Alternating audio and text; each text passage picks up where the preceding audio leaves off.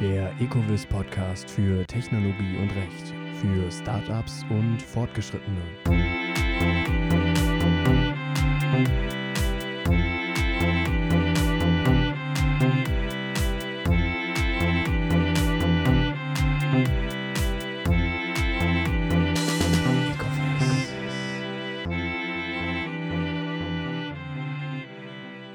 Herzlich willkommen, liebe Zuhörerinnen und Zuhörer, nun schon zur fünften Folge des Ecovis Podcast für Technologie und Recht.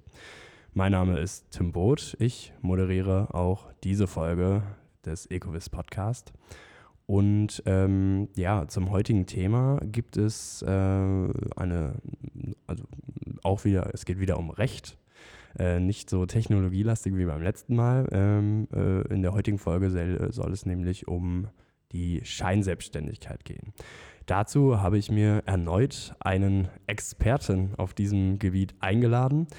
Dieser Experte ist hier bei uns Anwalt äh, bei Ecovis für Arbeitsrecht. Und ja, Herr Bodem, ich würde sagen, dann steigen wir schnell ein und Sie stellen sich kurz vor. Ja, hallo. Vielen Dank für die Einladung. Ich äh, bin Markus Bodem, 55 Jahre alt und seit 1994 äh, zugelassen als Anwalt Fachanwalt für Arbeitsrecht und betreue hier am Standort in Berlin äh, den gesamten Bereich des Personalwesens, also Arbeitsrecht, Sozialversicherungsrecht, alles, was dazugehört. Und bin, wenn ich das so keck sagen darf, hoffentlich kein Spezialist für Scheinselbstständigkeit, sondern für, ähm, für Arbeitsrecht und für das Sozialversicherungsrecht und die gesamte Problematik der Scheinselbstständigkeit, die versuchen wir gerade präventiv zu beraten und zu vermeiden, weil da ein ganz erhebliches Haftungsrisiko dranhängt. Da hat sich Gott sei Dank über die letzten Jahre einiges auch in der strafrechtlichen Rechtsprechung so getan, sodass man nicht mehr Gefahr läuft, gleich als Geschäftsführer äh, mit Handschellen abgeführt zu werden, wenn der Zoll einreitet. Aber die Haftungsrisiken sind einfach immens.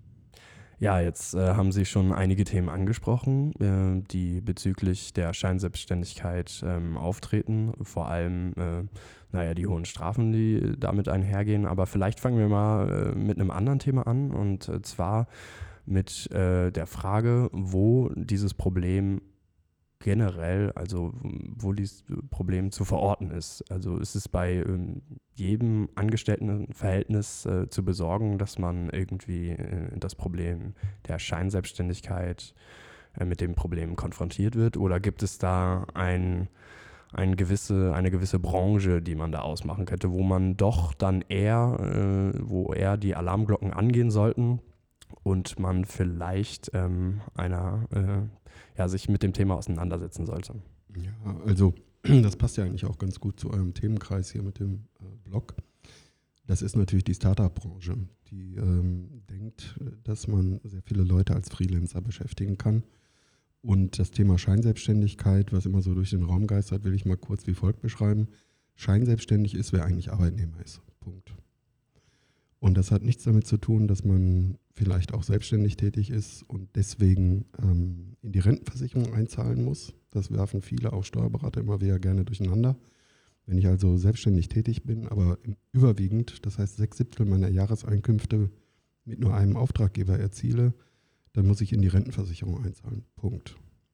Das hat nichts, aber auch nichts mit dem Thema Scheinselbstständigkeit zu tun. Scheinselbstständigkeit heißt, ich bin eigentlich Arbeitnehmer der hat dann die volle Sozialversicherungspflicht, der hat den Kündigungsschutz, der hat die gesamte Sicherheit des äh, Rechtsstaats hinter sich.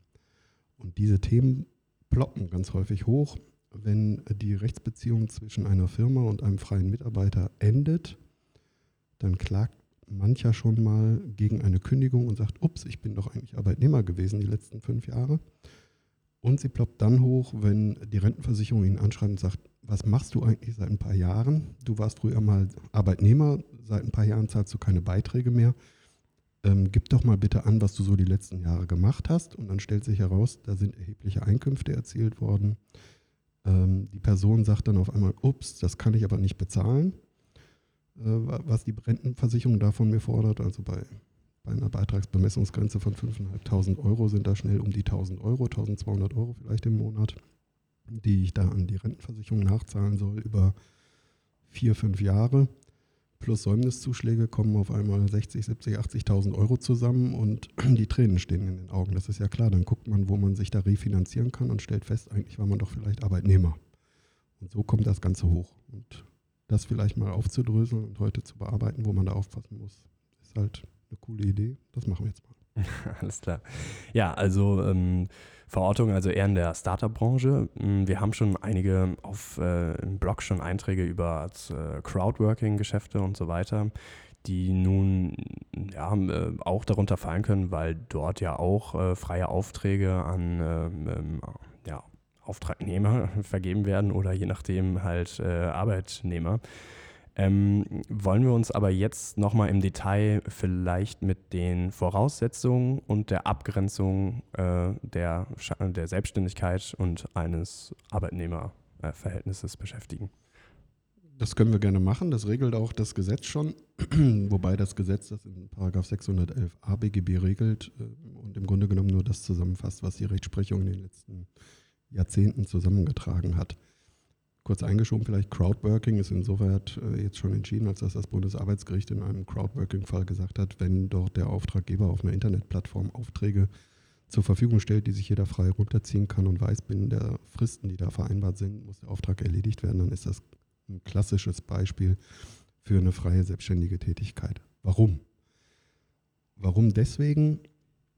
Weil derjenige, der den Auftrag übernimmt, frei und selbstständig über den Einsatz seiner Arbeit, seiner Arbeitszeit entscheiden kann, wie er daran geht, wie er das Ergebnis liefert und dann liefert er ab.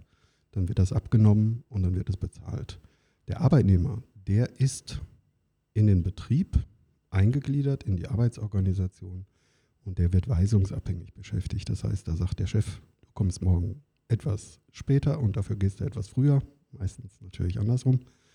Ähm, die Pausen sind heute anders, dann und dann nimmst du bitte Urlaub heute gebe ich dir die und die Arbeiten, das machst du bitte bis heute Abend. Und das macht der freie Mitarbeiter und das macht der Selbstständige natürlich nicht. Das ist auch der Anwalt, der einen Auftrag kriegt, äh, der vom Mandanten beauftragt wird. Der sagt ja auch nicht, äh, bitte teilen Sie mir jeden Tag mit, wann ich für Sie arbeiten soll, sondern der macht ein Angebot und beauftragt, wird beauftragt und erledigt dieses, diese Aufgabe, ähm, liefert ab und stellt Rechnungen äh, über seine Arbeitszeiten, über einen entsprechenden Nachweis zum Nachweis über seine Tätigkeiten, über den zeitlichen Umfang, wenn Stundenhonorar vereinbart ist oder nach Gegenstandswert und so weiter, rechnet ab und dann ist gut. Also ich bin entweder eingegliedert in die betriebliche Organisation und weisungsabhängig nach Zeit, Ort und Inhalt tätig oder völlig frei.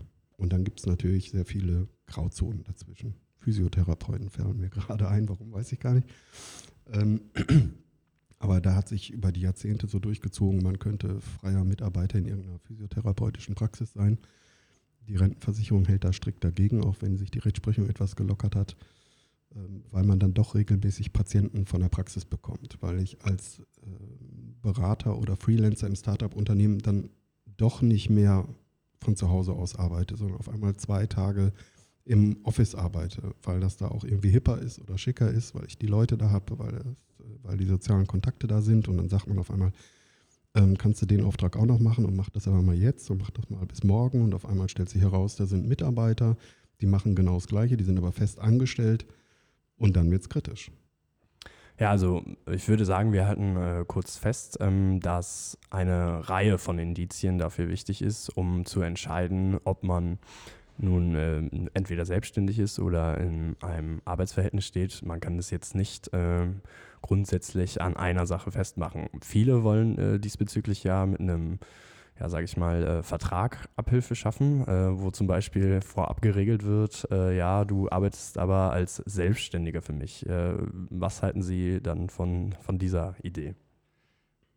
Also die Grundlage einer Prüfung ist natürlich erstmal der schriftliche Vertrag.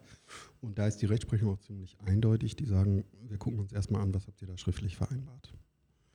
Wenn das aber ganz anders gelebt wird, und das kennt jeder Jurist, dann kommt es nicht mehr auf die Vereinbarung an, die da manchmal auch erst nachträglich gefunden wird, sondern dann kommt es darauf an, wie das tatsächlich gelebt worden ist. Und dazu gibt es eigentlich auch zur Absicherung der Unternehmen und der persönlich in diesen Fällen haftenden Geschäftsführer nur eine vernünftige Aussage und das ist äh, leider auch nicht die vom Anwalt, das würde ich mir immer wünschen, sondern das ist das sogenannte Statusfeststellungsverfahren bei der Deutschen Rentenversicherung Bund. Und jeder hat die Möglichkeit, vor Beginn der Zusammenarbeit oder innerhalb des ersten Monats seit Beginn der Zusammenarbeit einen solchen Antrag zu stellen und ist damit auf der sicheren Seite, weil das Risiko ist in den meisten Fällen nicht der Kündigungsschutz, sondern die Nachzahlung der Gesamtsozialversicherungsbeiträge, die, für die der Arbeitgeber alleine haftet, plus 1% Säumniszuschlag pro Monat. Und dann tut es richtig weh.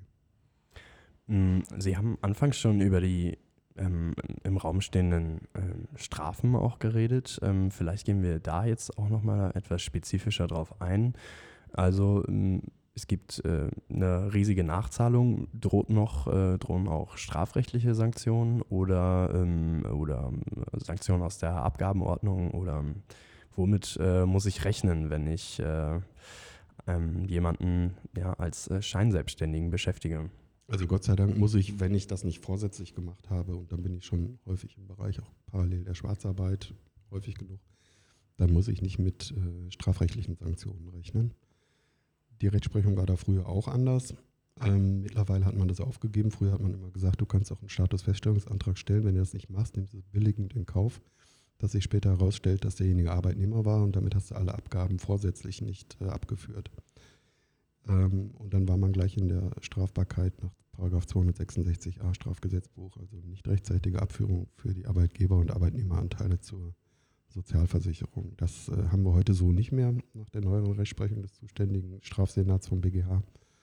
Ähm, aber auch das kriegt man, wenn das einmal passiert. Auch früher hat man das halbwegs wegverhandelt bekommen, in Anführungsstriche.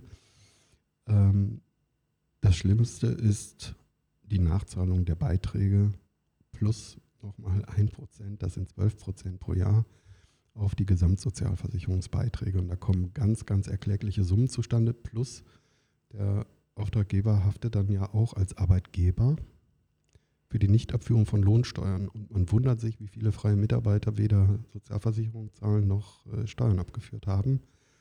Ähm, und dafür haftet auch das Unternehmen plus entsprechende Zinsen vom Finanzamt. Und der Geschäftsführer wiederum haftet persönlich für die Nichtabführung von Sozialversicherungsbeiträgen nach, der, nach den entsprechenden gesetzlichen Vorschriften im SGB IV und auch nach der Abgabenordnung für die Lohnsteuer. Da ist also dringende Eile geboten, wenn so ein Vertragsverhältnis beendet ist. Geschäftsführer muss sofort dem Finanzamt mitteilen, hallo, hier droht Ungemach, Lohnsteuer könnte nicht abgeführt worden sein, bitte wendet euch nur noch an den Auftraggeber, äh, auf, Entschuldigung, Auftragnehmer ich kann die Lohnsteuer nicht mehr abführen und an sich muss man sofort zum Spezialisten oder zumindest äh, zum Rechtsanwalt, ähm, um, das, um das sofort anzugehen und die entsprechenden Meldungen nachzuholen und das Haftungsrisiko da möglichst zu reduzieren. Nun haben Sie ja ähm, gerade auch ein bisschen beleuchtet, dass äh, vorrangig ähm, die Auftraggeber bzw. Arbeitgeber ähm, in der Haftung stehen.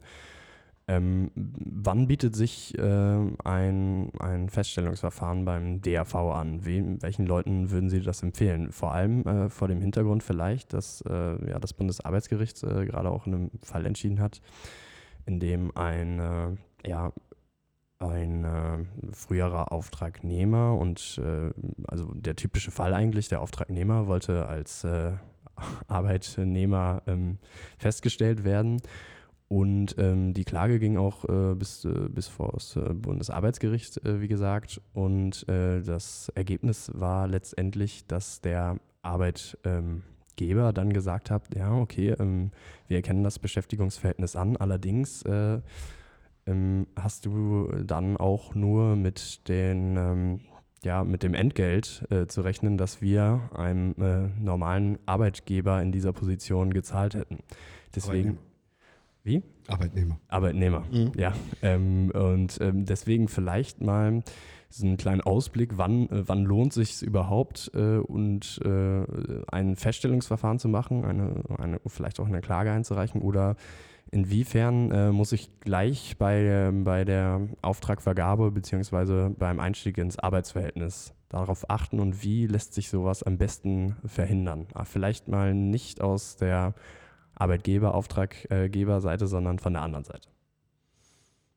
Ja, jetzt werde ich natürlich als ähm, angstneurotisch gesteuerter Bedenkenträger kurz vom Jurist gefragt. Ähm, also auf der sicheren Seite sind die Beteiligten grundsätzlich nur wenn, wenn Sie zu Beginn der Zusammenarbeit diesen Antrag stellen.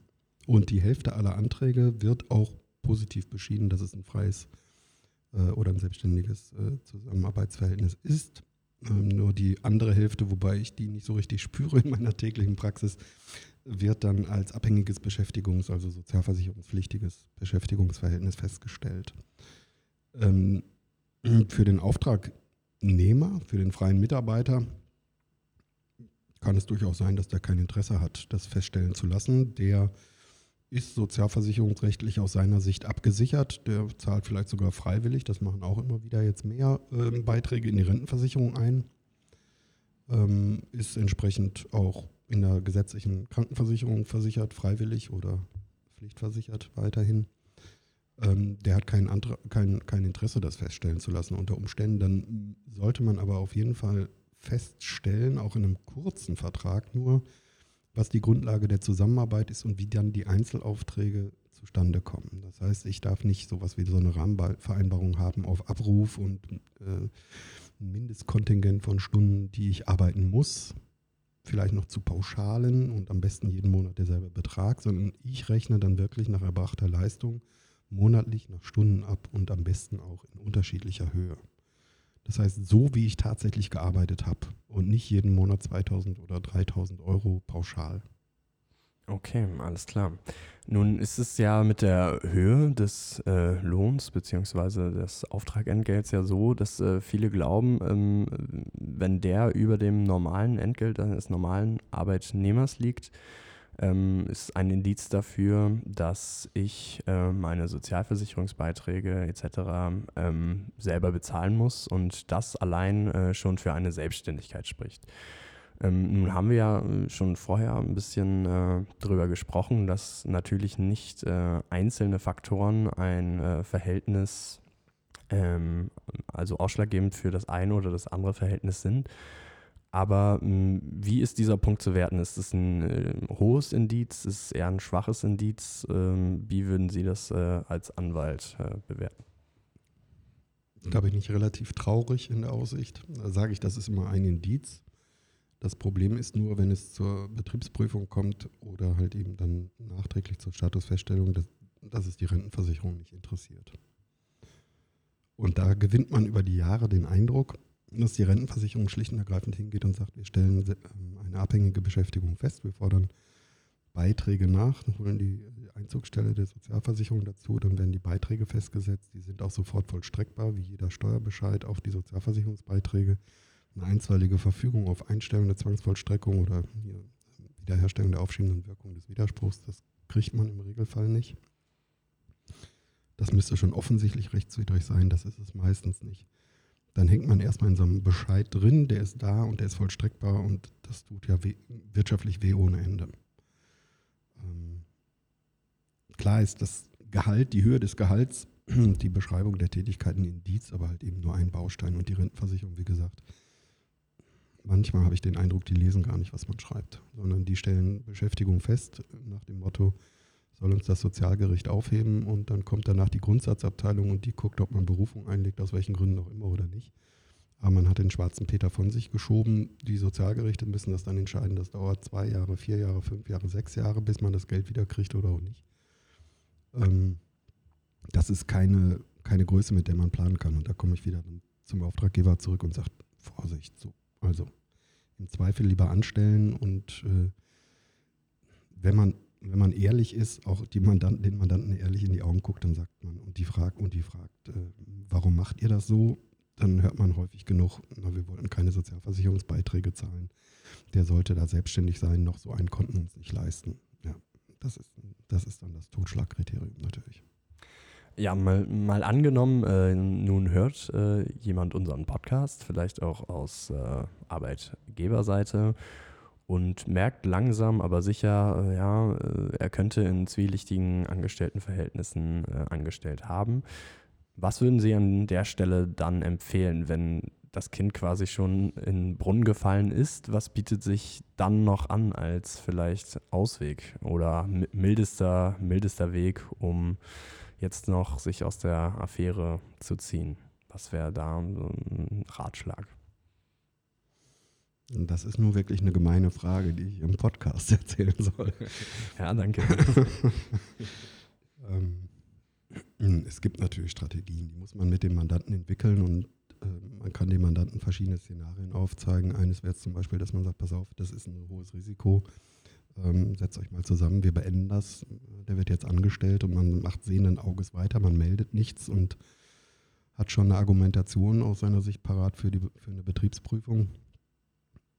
Man muss auch immer wissen, welche, also welche Unterlagen von den Betriebsprüfungen nachgefordert werden. Die werden sich sicherlich immer die Rechnung angucken und wenn es dann Stundenaufzeichnungen gibt mit entsprechenden Einzelstunden nachweisen, ist das natürlich was anderes, als wenn Sie mal pro Jahr zwölf Rechnungen finden, wo jeweils 2000 Euro netto draufsteht. Ähm, das will dann gut überlegt und abgewogen sein, ob man den Schritt dann mutig nach vorne macht und sagt, wir, kommen, wir melden den nachträglich nach. Ähm, wir haben dann da einen Fehler gemacht.